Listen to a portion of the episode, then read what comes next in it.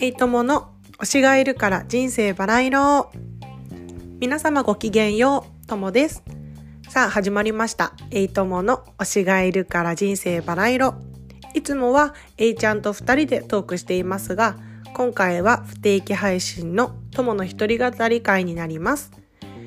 A ちゃんと二人語りの回は定期配信なので、毎週月曜日と木曜日の22時に新エピソードを配信しています。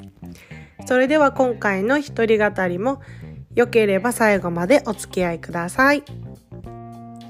はい、それでは一人語り会なので、えっと、ビール大好きな私はビール飲みつつお話しさせていただこうかなと思います。なので途中で何言ってるかわかんなくなってるところがあるかもしれませんが、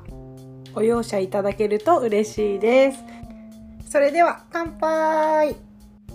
や唐突なんですけど皆さん推しのどこを見るとテンション上がるかとかどこに興奮しますか？なんか私は最近新しいそのポイント湧いちゃうポイントを見つけたんですけどズバリそれは推しを斜め45度から見るっていうのにこう結構新しい価値を見出したというか今までそんな位置から見ることがなかったから、こう、それに対して、あ、こういう見方もあるのかってなって結構テンションが上がって、っていうのも、あのー、最近の、えっ、と、え、っ、と、推しバラのエピソード48 48かな？で、えっと、A ちゃんとも話してるんだけど、えっと、ズムサタの観覧に行かせてもらったり、あとちらっと話したけど、エキストラにもね、ちょっと行かせていただいたことがあって、で、その時に斜め45度から推しを見ることができたんですよね。まあ、あの、菊池風磨くんなんですけど。で、菊池風磨くんを多分斜め45度から見ることってほとんどなくて、ライブの時でも、まあ一瞬そのね、なんかダンスの時の横顔とか、なんかそういう位置から見ることはあると思うんだけど、こうほとんど静止というか、まあ椅子に座られていて、彼が。で、それを、こう、一定の位置から、お互いに一定の位置に座ってて見るとか、まあそういう感じで見る機会がたまたま立て続けにあって、で、それがまたライブの時に出会える、その生で推しに会う機会として、まあ、ライブが一番ね、アイドルは多いかなって思うんだけど、そのライブの時とは違う感覚をね、感じてしまって、私的にはめちゃめちゃテンションが上がったんですよね。なんか何が違うかっていうと、まず、えっと、ライブの時は、まあ、アイドルとしてパフォーマンスをする菊池風磨くんを見ている。まあ、そのステージ上にいる、まあ、2時間半ぐらいかな。の間は基本的にはずっとアイドルとしてそのステージに立ち続けていてあんまりこう素がないというか、まあ、素もあると思うんだけど MC とかまあそういう最中とかねでも基本的には常に誰かに見られている見せようこう見られたいみたいのがすごいまあ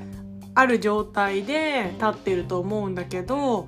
ズムサタの観覧とか、まあ、エキストラに関してはアイドルの菊池風磨くんとしてお仕事はされているけれども素の瞬間がある。でその瞬素の瞬間にえっと、こう、例えば、仕事、CM の合間とか、あとエキストラだったら、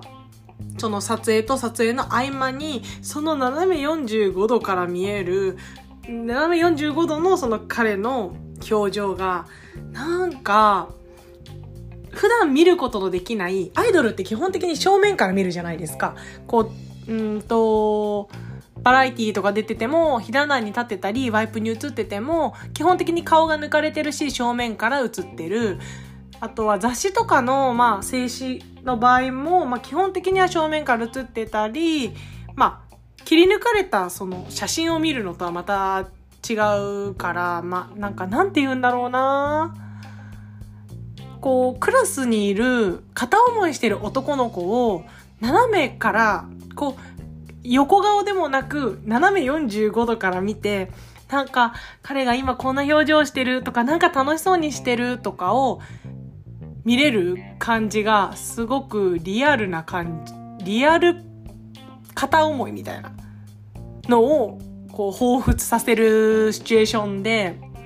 私的には、私がっつりリアコではないんですけど、それにめちゃめちゃテンションが上がって、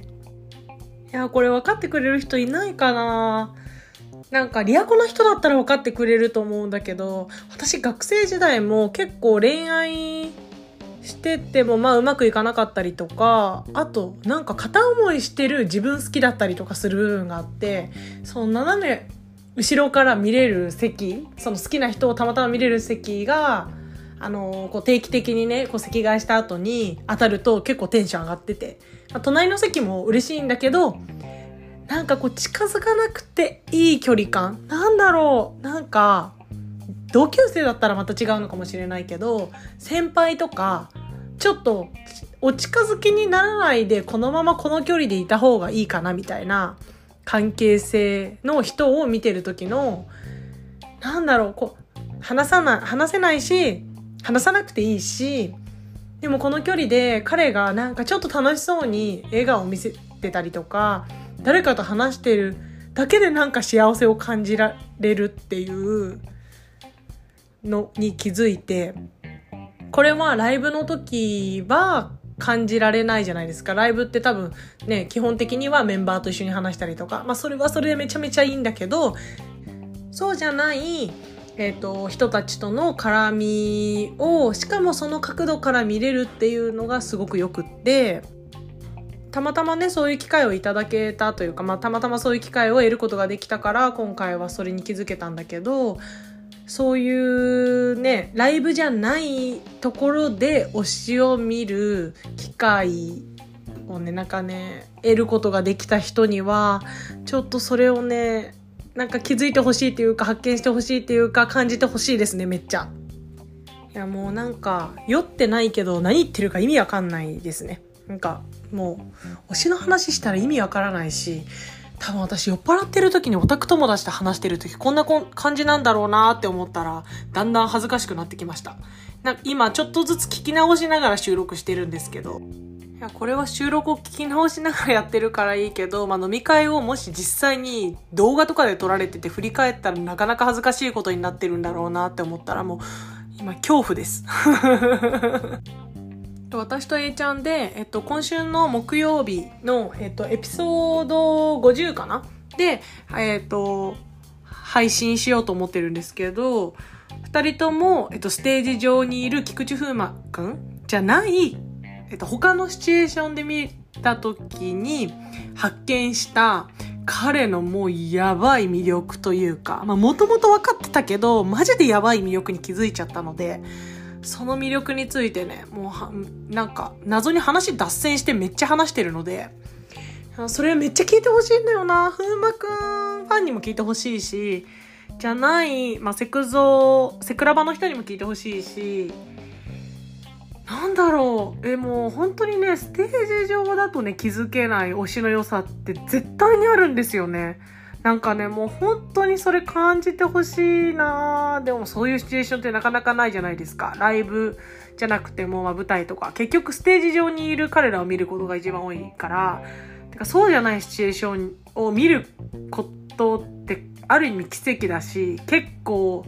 工夫して見に行かない。自分からすごい意識的に見に行かないと見に行けないし、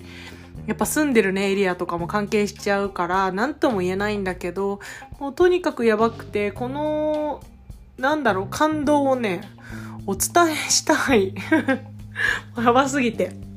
もう何言ってるか分からなくなってきたので、そろそろこの話はね、締めようかなって思うんですけど、いやね、次回、次回っていうか私の一人語りの時に今度話したいなって思ってることがもう一つあって、っていうのも、なんか私は、うんと、推しのことをね、見ること、推し菊池風磨くんを見ること以上に、みんながどんな推し活をしているのかなってことは結構興味があって、あの、同じね、菊池風磨くんをしている他のオタクの人たちが、どんな風に菊池風磨くんをしているのかとか、推し活ってそもそも何なのかとか、その歴史、それ、推し活っていう文化って結構最近できたものだなって思ってるんで、なんかなんでそういう歴史、なんかそういう流れになったのかなとか、そういう歴史に結構興味がある、ね、なんか変な人なんですけど。あの、周りにもオタク友達の中でも、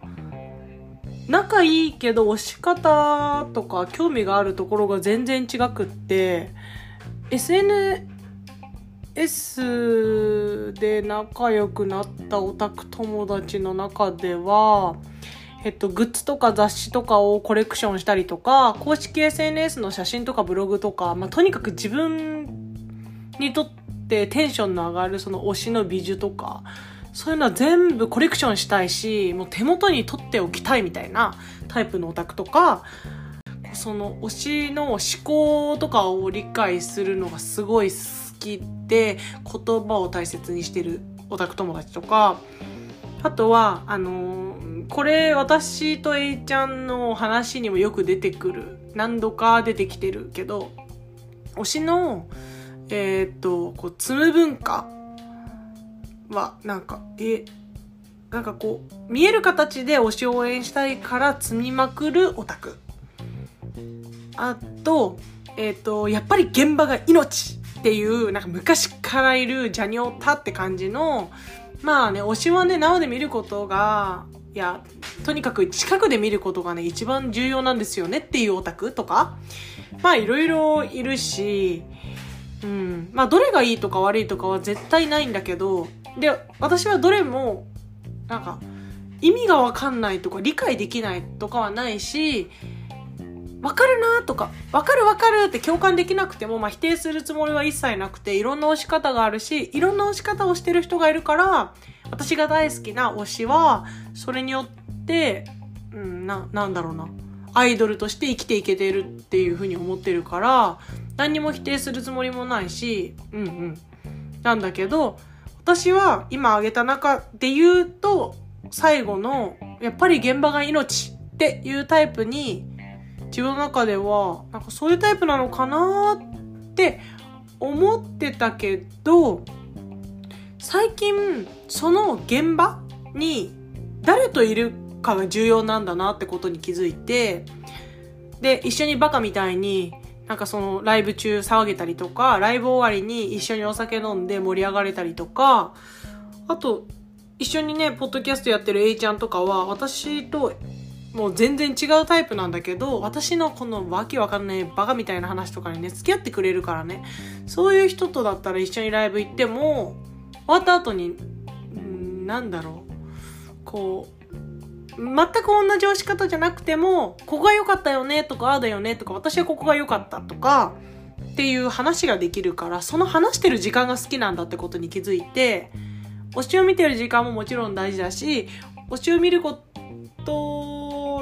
でこう幸せは感じるんだけど、その後にその幸せを共有できたりとか、その